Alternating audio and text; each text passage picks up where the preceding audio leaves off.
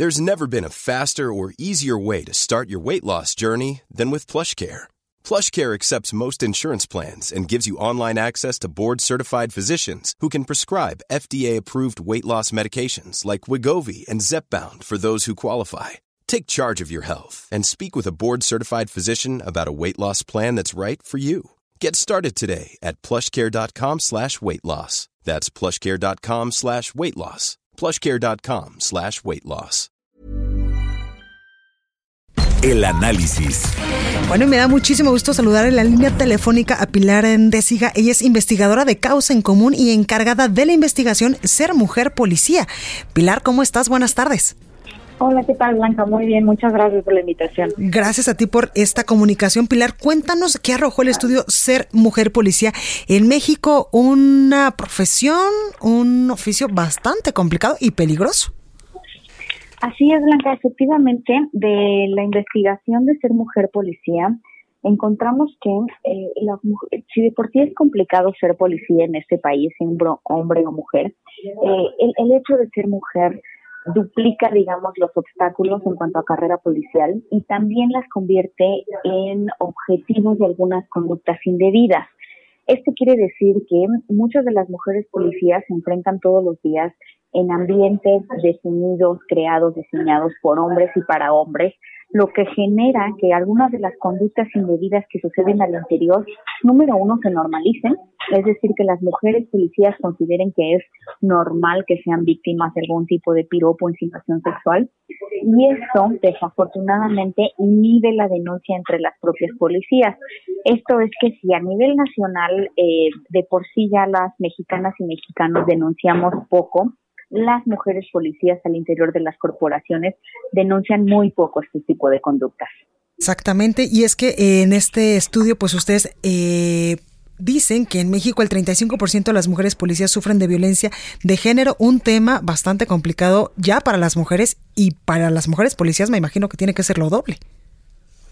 Efectivamente, el tema, sabemos que el tema de violencia de género en México es muy grave. Definitivamente que ha despertado las alarmas entre todas, ya sean mujeres del ámbito civil o en los cuerpos de seguridad. Lo que nosotros quisimos visibilizar a través de este estudio es que el tema de violencia justamente se expande desde los ámbitos privados de las mujeres hasta los ámbitos públicos o laborales donde se desenvuelven, ¿no? Es una socialización de la violencia que es muy desafortunada porque sucede en, y sucede en todos los ámbitos de la vida laboral de las mujeres. Exactamente, y en este estudio, eh, Pilar, me, me, llamó mucho la atención, por ejemplo, estos datos que ustedes eh, traen aquí. El 68% afirmó haber recibido por parte de sus instructores o superiores algún comentario lascivo o piropos ofensivos. El 18% fue objeto de insinuaciones o solicitudes sexuales. El 9% recibió mensajes, fotografías o algún comentario con insinuaciones o insultos. El 5% fue víctima de tocamiento, qué grave es esto, o manoseo no consensuado. Y el 1% afirmó haber sufrido pues intento de violación a una mujer policía. Efectivamente, y es muy grave aunque sabiendo que existe, que prevalecen estas conductas indebidas, solo el 17% de las mujeres que señalaron haber sido víctimas de esto lo denunciaron.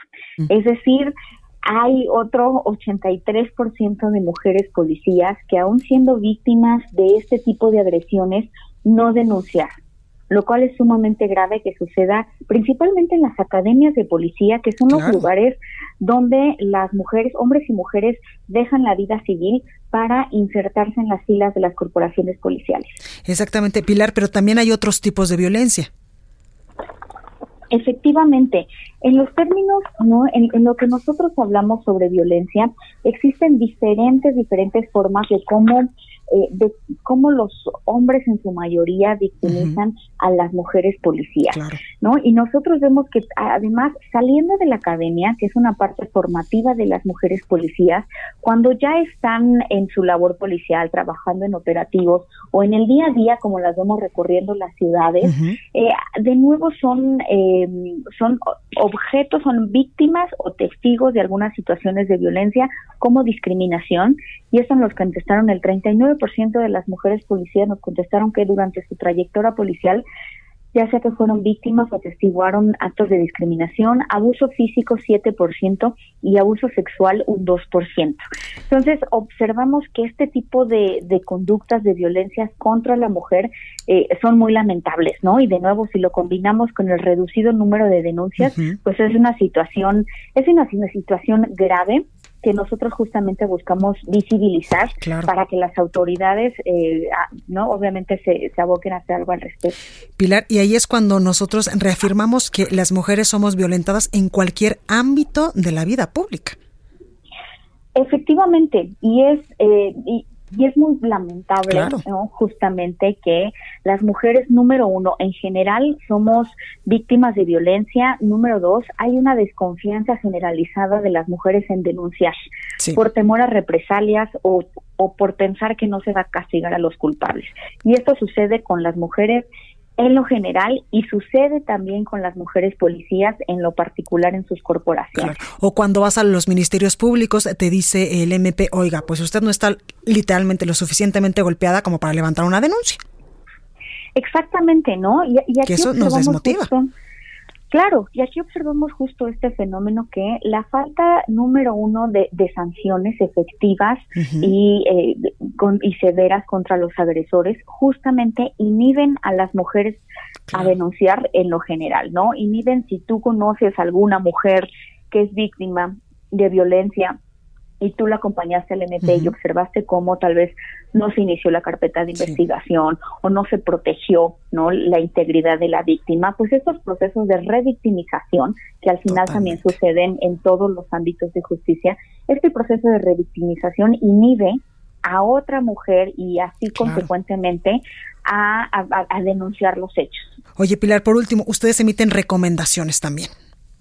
Exactamente, y esa es una parte bien importante porque al final el objetivo principal de este de este proyecto de ser mujer policía fue hacer talleres, ¿no? Con toda esa información que nosotros logramos recabar de las de las de las del diagnóstico que hicimos, número uno, eh, recomendamos mantener vigentes los talleres de sensibilización al tema de género, particularmente entre los mandos, los y las mandos y los y las instructores.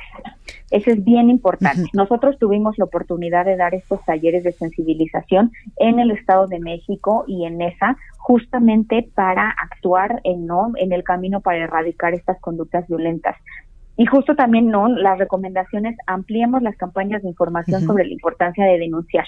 Es importante que las mujeres en este país denunciemos lo que está sucediendo, ya sea en el ámbito personal o en el ámbito laboral. Pues ahí lo tenemos. Pilar Siga, investigadora de Causa en Común y encargada de esta investigación que le estamos contando de ser mujer policía y como también ellas son violentadas. Gracias por estar esta tarde con nosotros. Muchísimas gracias, Blanca, y saludos a tu auditorio. Gracias. Hi, this is Craig Robinson from Ways to Win, and support for this podcast comes from Invesco QQQ. The future isn't scary, not realizing its potential, however, could be. Just like on the recruiting trail, I've seen potential come in many forms as a coach. Learn more at Invesco.com slash QQQ. Let's rethink possibility. Invesco Distributors, Inc.